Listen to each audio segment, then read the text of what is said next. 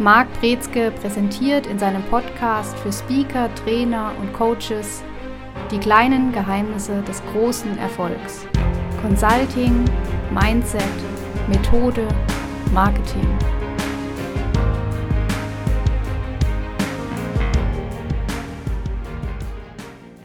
Herzlich willkommen zu einer weiteren Folge in unserem Podcast. Heute mit dem Thema Consulting Thinking, die Macht des Denkens. Ja, mein Einstieg vorab. Was hebt das Denken der Consultants von anderen gewöhnlichen Denkmustern, Denkweisen ab? Ich glaube, das Wort Denkmuster trifft das ganz gut. Als Consultant kommt man frisch ins Unternehmen rein. Man sieht eine Situation, auf die man sich so noch nie vorbereitet hat. Vielleicht hat man Ähnliches schon gesehen und kennt bestimmte Konstellationen, bestimmte Schwierigkeiten, Hürden oder auch ja, Stellschrauben, an denen man drehen kann. Und dieses Thema Denkmuster ist das, was sich dann einbrennt bei den Leuten im Unternehmen, dass sie eine gewisse Blindheit entwickeln für das, was sie schon immer gemacht haben, was da vor sich geht, was an Schwierigkeiten und an notwendigem Übel auch vorhanden ist. Und es fehlt häufig diese Komponente zu überlegen, warum machen wir das eigentlich? Also zu hinterfragen, auch zu ergründen, die Ursachen zu finden und neue Wege zu überlegen und mit neuen, frischen Ideen auch in ein Unternehmen reinzugehen. Und das ist das, was eben der Consultant als Denkmuster nicht entwickelt hat, sondern etwas, was er immer wieder neu mitbringt und was dann aber alte Muster eben aufbrechen kann. Und das ist das, was Consulting Thinking ausmacht. Ja, ich möchte noch ein Stück weit, was du gerade angesprochen hast, auf die Blindheit der Unternehmen hingehen. Das ist ja oft ein großes internes Problem, auch was sich da entwickelt, oder? Über Jahre. Nach drei Monaten entsteht Betriebsblindheit. Das heißt, Leute, die ins Unternehmen kommen, fangen an, Dinge genauso zu machen und die Kultur zu absorbieren, sich zu verhalten, wie es vom Unternehmen vorgelebt wird. Und da gibt es auch kein Raus oder kein Entkommen. Das Wichtigste, was man machen kann als Unternehmen, ist dafür zu sorgen, dass man eine möglichst optimale Schulungssituation hat und Personalentwicklungsmöglichkeiten hat. Nicht nur für die Mitarbeiter, die an Bord kommen, das ist wichtig, aber das ist nicht das Wichtigste, sondern für die Führungskräfte, die dann ausgestattet werden mit Werkzeugen, mit neuen Informationen, auch mit immer frischem Input, der es zwangsläufig notwendig macht, dass auch Externe damit an Bord sind, damit die offen bleiben können, damit die auch immer wieder in dieses Hinterfragen kommen und letztlich Consultants im eigenen Unternehmen werden. Ja, ich habe mir das auch gerade gedacht, dieses Hinterfragen ist natürlich der wesentlichste Punkt, der sich dann, ja, der immer weiter zurückgeht nach den drei Monaten, wie du sagst, beziehungsweise komplett im Ende erlischt dann. Was macht, was macht dann ein Berater anders? Warum ist es so, dass der dann auch die Menschen aus den Gewohnheiten beziehungsweise diese Betriebsblindheit herausführen kann? Indem der Berater schon mal ein ganz anderes Repertoire hat, meistens an Modellen, Werkzeugen und Analysemöglichkeiten. Einerseits, das heißt, die Ausstattung ist schon eine ganz andere, mit denen Berater dann Probleme identifizieren können, definieren können und daraus dann auch neue Ziele und Maßnahmen ableiten. Ein zweiter wichtiger Faktor ist, dass Berater grundsätzlich stark in der Position sind, dass sie Erfolge erlebt haben und auch daran glauben, dass die erlebt werden können.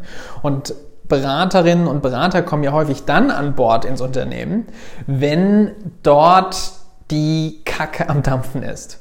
Also wenn wir die Situation haben, dass ein Projekt gestartet wurde, dass Veränderungen versucht wurde und es scheitert, man läuft immer gegen die gleiche Wand, man rüttelt an unterschiedlichen Stäben, aber es passiert nichts und da entsteht und baut sich kontinuierlich immer größer werdender Frust auf. Und da kommt ein Berater, der eben weiß, wie das funktioniert und mit der richtigen Methodik und mit den richtigen Werkzeugen, hatte ich schon gesagt, und Modellen und kommt dann da rein und weiß eben, an welchen Schrauben er oder sie drehen muss, wo es hakt und wie man da dann doch die Sache ins Rollen bringen kann. Und das macht es so wertvoll, dass der Berater eben dieses Wissen hat und sich darauf verlassen kann. Das heißt, es ist ein ganz anderes Selbstbewusstsein und es ist auch eine ganz andere Möglichkeit, die Menschen mitzunehmen. Wichtig ist nur für die Unternehmen dann, dass die wissen, dass die Veränderung stattfindet im Unternehmen, für das Unternehmen und dass die dort auch bleibt. Würdest du sagen, dass Berater oft zu spät dazukommen? Das heißt, wo schon Geld verbrannt wurde, was nicht hätte sein müssen, beziehungsweise wo sich zu viel Frust angestaut hat, was es dann umso schwieriger macht, die Projekte umzusetzen?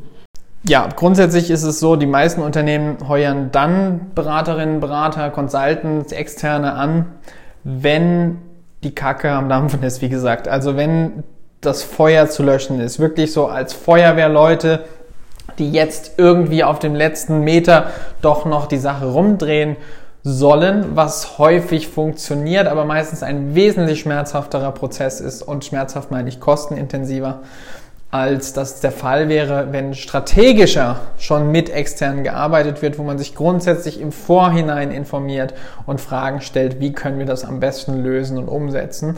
Und die meisten oder viele Unternehmen sagen, wir schaffen das selbst, bis es eben nicht mehr klappt und sie dann sagen, ach nein, ich muss doch ähm, jemanden dazu holen. Jetzt gibt es nun Unternehmen, die sind wahrscheinlich im ersten Blick, wenn der Berater reinkommt, ziemlich undurchsichtig beziehungsweise ich habe noch nichts, wo ich drüber nachdenken kann, vielleicht als Berater. Wie, welche Methoden gehe ich denn davor, um da die Infos zu holen, die ich brauche? Das Wichtigste ist Fragen stellen und auch die, die Fähigkeit, das Gefühl oder über den eigenen Schatten zu springen und zu sagen, ich stelle eine Frage, die ist vielleicht dumm für jemanden, der in der Branche seit Jahren unterwegs ist, aber die ist nicht dumm, wenn man von außen reinkommt. Und zu wissen, dass man diese Fragen stellen muss, diesen Mut damit zu bringen und dann eben auch zu sagen, ich gucke mir das genau an, ich möchte das belegen und im nächsten Schritt auch zu sagen, das, was man sich anguckt, sollte ja auch mit messbaren Ergebnissen am Ende wiederum belegt werden und sollte da dann auch hinführen. Und das ist dann der Weg, wo man auch anfangen kann, sich ganz gut an die Organisation anzupassen, indem man herausfinden möchte, was sind denn die Ziele, was sind denn die Ergebnisse, worauf zieht das Ganze denn ab und was machen die jetzt schon, was haben sie schon alles versucht, um dahin zu kommen. Und dann steigt man ein, dass man die Leute abholt, dass man die motiviert, dass man diese komplette Reise mitnimmt und dass man die dann aber auch eben neu ausrichtet auf den Pfad, wo man weiß, der funktioniert. Sind das häufig dann auch die einfachen Grundsatzfragen, wie du es gerade gesagt hast? Was sind denn eure Ziele? Wie sehen denn die Ergebnisse dazu aus? Ähm, die, die sich vielleicht durch die Betriebsblindheit gar nicht mehr stellen, die für die wir vielleicht schon ein bisschen blöd erscheinen, die Fragen, die die wichtigen sind. Ja, und das kann auch zu Widerständen führen, zu Kritik führen. Also, dass auch die Mitarbeiter und Mitarbeiterinnen sagen, naja, warum stellen die jetzt so blöde Fragen? Und das ist aber genau der Punkt, wo man ansetzt, warum macht ihr es nicht so? Warum macht ihr nicht das? Warum probiert ihr das und das? Was, warum habt ihr dieses Ziel? Was ist da hinten dran? Was, und dann geht's in die Details, dann geht's auch in die technischen und fachlichen Details rein, ähm, wo man sich dann auch Aspekte und Teilaspekte anguckt, um dann immer feiner zu werden und besser zu werden, um dann die Branche wirklich zu verstehen. Ja, die Kritiker, die dann ja immer vorkommen in den Unternehmen, wie, wie breche ich die? Ist vielleicht der falsche Begriff. Wie, wie hole ich die ab? Indem man die möglichst früh einbezieht, indem man die Erfahrungen und die Leistungen respektiert und indem man nicht sagt, das, was sie machen, bringt nichts und die können nichts, sondern indem man sagt und anerkennt, was sie geleistet haben und was da auch hinten dran steht, aber dass jetzt eben ein neuer Ansatz gebraucht wird und dass man sie gerne mit als Experten an Bord hat. Das ist so eine gute Möglichkeit, um auch die darauf einzustimmen und abzuholen. Es gibt aber auch immer eine Zielgruppe, die man nicht erreicht. Jetzt haben wir uns ein bisschen die Unternehmensseite angeguckt, wie das da intern ausschaut. Jetzt möchten wir wieder auf das Consulting Thinking eingehen. Und ähm, sollte jeder Berater haben, oder? Ja, ist notwendig. Und man kann jetzt die Fragen stellen, welche Faktoren beinhaltet eigentlich dieses Consulting Thinking? Und da gibt es eine ganze Reihe, über die wir sprechen können. Das erste wäre das Thema Optimismus. Optimismus ist ein ganz wesentlicher Faktor vom Consulting Thinking. Zu glauben, dass die Ziele, die man setzt, auch erreicht werden können und Gründe dafür zu suchen, warum das möglich ist. Das ist das, was Optimismus letztlich ausmacht und was auch bedeutet, Consultants müssen sich ständig trainieren, optimistisch zu bleiben, denn die sind meistens draußen im Feld mit Kunden unterwegs und diese Kunden sind alles andere als optimistisch. Das ist auch häufig der Grund, warum die Berater dann an Bord sind. Faktor neben dem Optimismus. Ja, gibt es. Es gibt zum Beispiel Kreativität als ganz wichtigen Faktor. Also die Möglichkeit, neue Ideen zu generieren, zu finden, Ansätze zu überlegen, zu testen und auch dann zu prüfen, zu besprechen. Nächster Faktor, der damit eine ganz große Rolle spielt, ist auch das logische Denken, analytische Denken. Also zu analysieren und nicht zu früh zu Schlüssen zu kommen, dass etwas so ist oder so sein sollte oder dass das wahrscheinlich so der Fall ist und deswegen gehen wir davon einfach aus, sondern sich da zu bremsen und nochmal einzuhaken und nachzufragen, ist diese Prämisse überhaupt korrekt?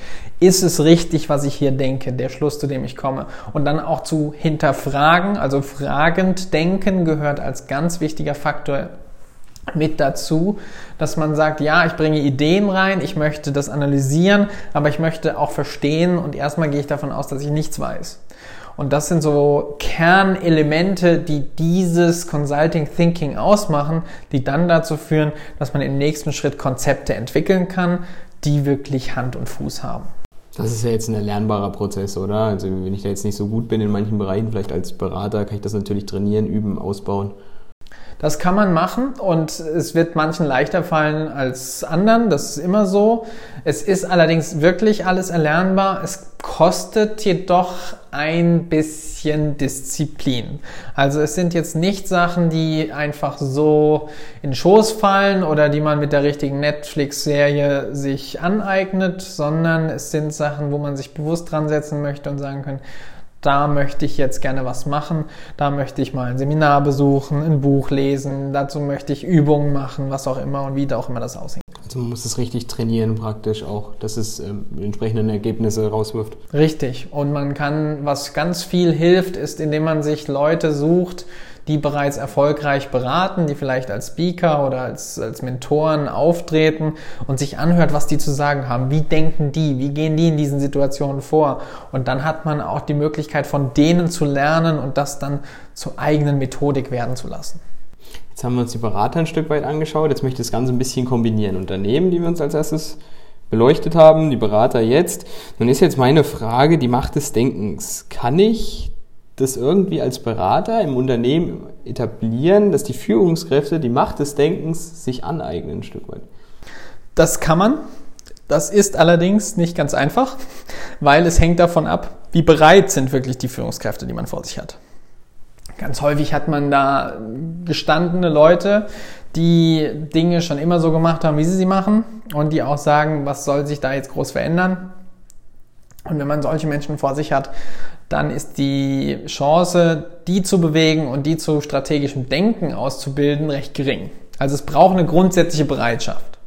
Im nächsten Schritt kann man aber natürlich sagen, und ist auch absolut sinnvoll, dass man Führungskräfte, gerade die Geschäftsleitungsebene, eben nimmt und sagt, wir gucken uns an, wie denken wir denn über das Unternehmen, aus welchen Blickwinkeln, Facetten kann man denn das betrachten und wie können wir hier neue Möglichkeiten, Chancen oder auch Prozesse, Elemente sehen, die dann dazu führen, dass man nicht mehr vor einer starren Wand sitzt, sondern ein ganz flüssiges und, und flexibles Konzept hat, mit dem man arbeiten kann und aus dem sich ganz neue Ideen auch entwickeln können. Welchen Zeitraum vermutest du, braucht man ungefähr dafür, dass die Führungskräfte das auf die Kette kriegen?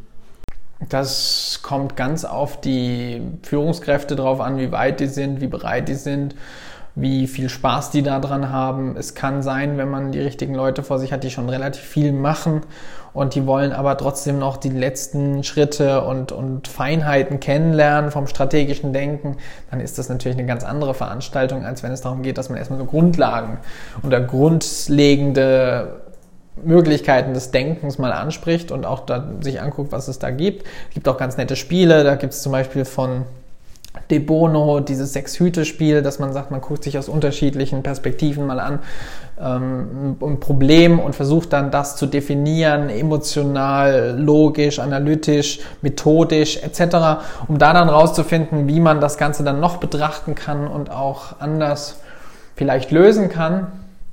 Ähm, und dann gibt's aber natürlich auch Feinheiten, wo es dann eher in die Analyse reingeht und sagen, wir wollen es wirklich ganz sauber formulieren, definieren, wenn es dann darum geht, wirklich Probleme zu zerlegen und dann aus einzelnen Bestandteilen möglicherweise Ursachen zu finden oder dann für die Bestandteile des Problems Einzellösungen zu entwickeln.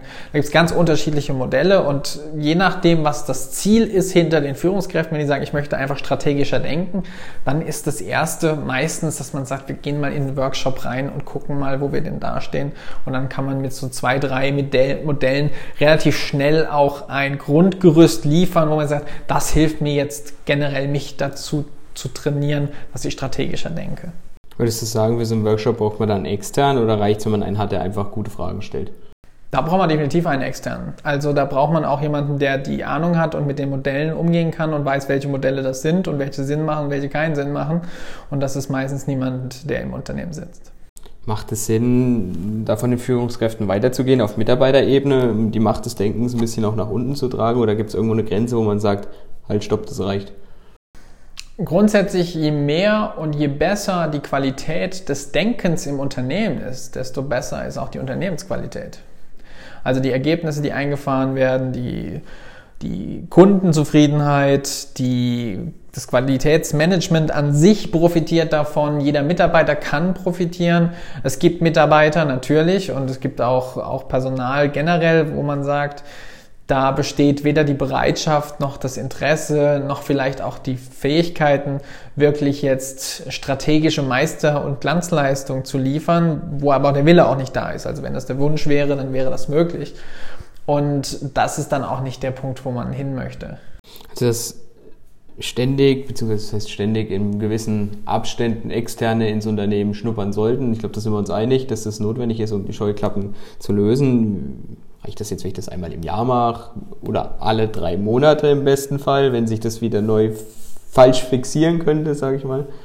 Alle drei Monaten ist tatsächlich nicht die schlechteste Strategie. Einmal im Jahr ist besser als keinmal im Jahr. Und es gilt natürlich nicht, je häufiger, desto besser. Also irgendwann sollten Menschen auch im Unternehmen arbeiten und am Unternehmen arbeiten. Aber es ist tatsächlich sinnvoll, punktuell immer wieder zu gucken, dass man da Möglichkeiten schafft, mit Externen in Kontakt zu kommen und sich auszutauschen und über den eigenen Tellerrand zu schauen.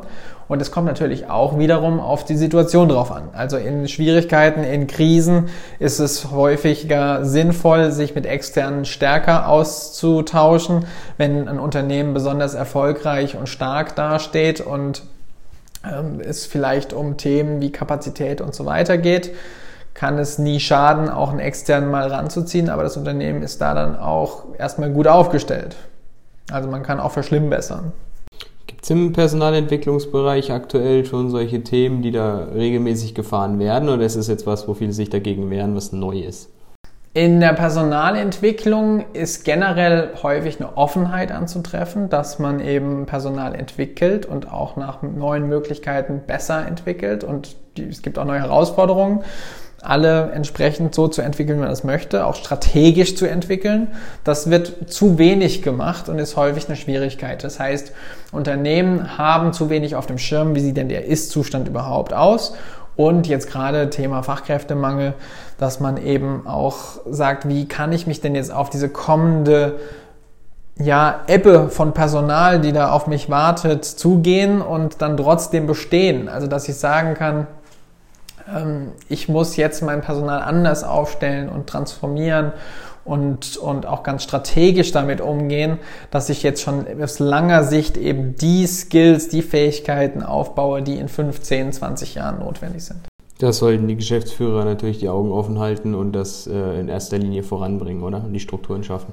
Die sind diejenigen, die an der Spitze stehen und die natürlich auch den Impuls schaffen können und die auch die Botschaft formulieren können, dass dann auch diese strategische Entwicklung vorgelebt wird und ohne deren Impuls wird es schwierig. Findest du dabei zu wenig gemacht aktuell oder ist es hat, dass es sich gebessert hat, ist natürlich, glaube ich, auch jedem klar, dass, dass Sachen jetzt öfter und verstärkt angestoßen werden, die, die den Mitarbeitern helfen.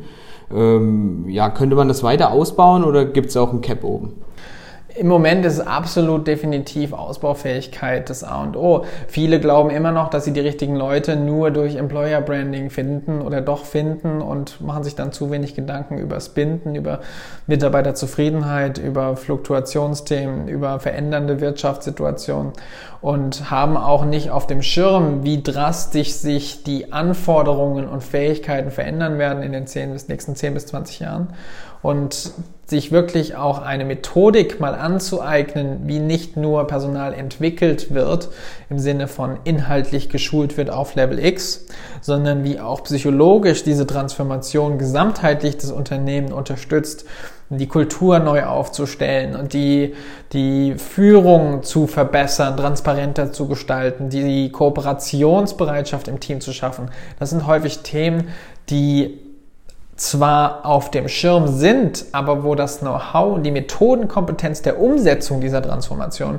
noch ausbaufähig ist. Und das ist das, wo wir jetzt auch gerade viel aktuell unterstützen. Ja, was du gerade beispielhaft genannt hast, das war jetzt ein kleiner Bereich, wo potenzielle Aufgaben liegen bei den Unternehmen. Also ich glaube, das sollte keinem langweilig werden, ist genug zu tun. Jetzt sind wir langsam am Ende der Folge angelangt. Jetzt noch eine Frage zum Abschluss vielleicht, was für jeden, absolut jeden hilfreich ist. Was regt denn tatsächlich zum tiefen Nachdenken an, wenn ich Blockaden habe beispielsweise? Was unterstützt mich dabei? Wie komme ich voran? Die erste Frage oder der erste Ansatz ist raus aus dem eigenen Problem. Meistens ist man so nah am Baum, dass man den Wald nicht mehr sieht. Und das gilt gerade für Probleme, die man im Unternehmen lösen möchte. Und eine gute Möglichkeit ist zu sagen, wer hatte das Problem denn noch und ist da vielleicht durchgekommen? Oder wie sieht es in anderen Branchen aus? Wie wird das Thema dort behandelt? Also sobald man diese ganz klassischen, bekannten Informationen verlässt, sich Fragen stellt, die man doch vielleicht auch erstmal recherchieren muss, dann kommt man da raus und dass man sich fragt, wer kennt sich damit denn aus? Wer kann hier denn unterstützen? Wer hat denn die Fähigkeiten? Wer weiß denn, wie man Probleme nachhaltig löst, strategisch löst? Das sind die Fragen, die dazu führen, dass man neue und bessere Antworten findet und dann auch raus aus der Misere kommt. Das soll es für diese Woche gewesen sein. Wir uns nächste Woche. Bis dahin. Tschüss. Sie hörten die kleinen Geheimnisse des großen Erfolgs. Consulting, Mindset, Methode, Marketing. Der Podcast für Speaker, Trainer und Coaches, präsentiert von Marc Brezke. Mehr Infos unter markbrezke.com.